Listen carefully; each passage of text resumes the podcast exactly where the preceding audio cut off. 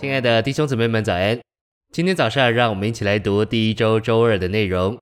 今天的经节是《撒母耳记上》十章二十五节。撒母耳将国法告诉百姓，又记在书上，放在耶和华面前。然后撒母耳遣散众民，各回各家去了。以及马太福音六章十节：愿你的国来临，愿你的旨意行在地上，如同行在天上。诚心喂养。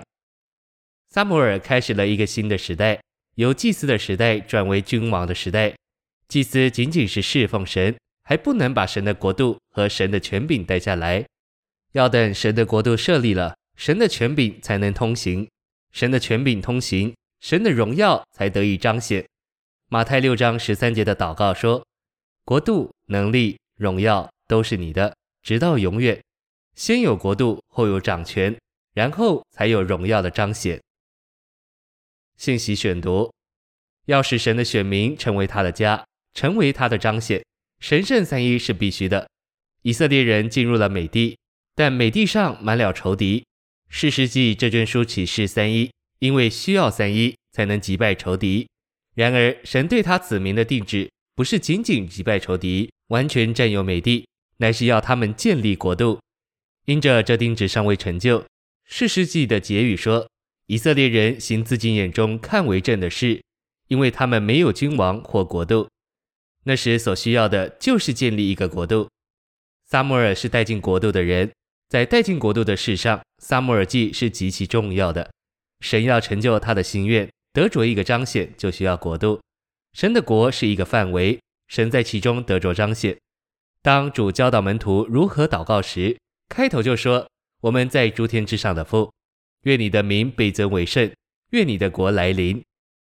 新约开始于马太福音，这卷福音是国度的福音。在三章二节，施信者约翰宣告：你们要悔改，因为诸天的国已经临近了。今天许多基督徒传天堂的福音，但新约是传国度的福音。神需要一个国度，使他可以得着彰显。以色列人被领出埃及，经过旷野，他们在那里为神建造帐幕。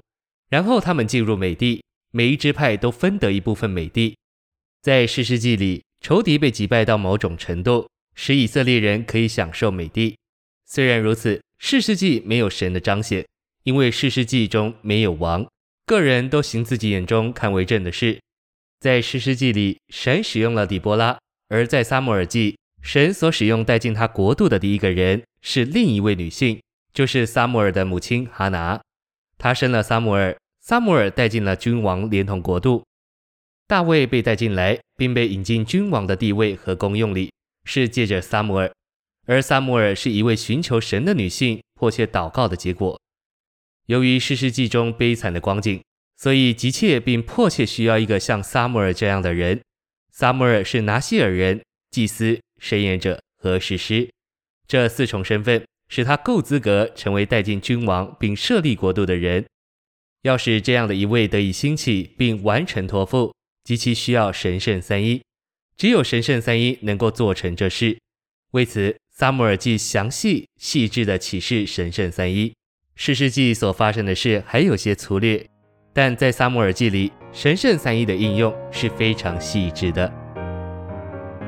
谢谢您的收听，愿主与你同在，我们明天见。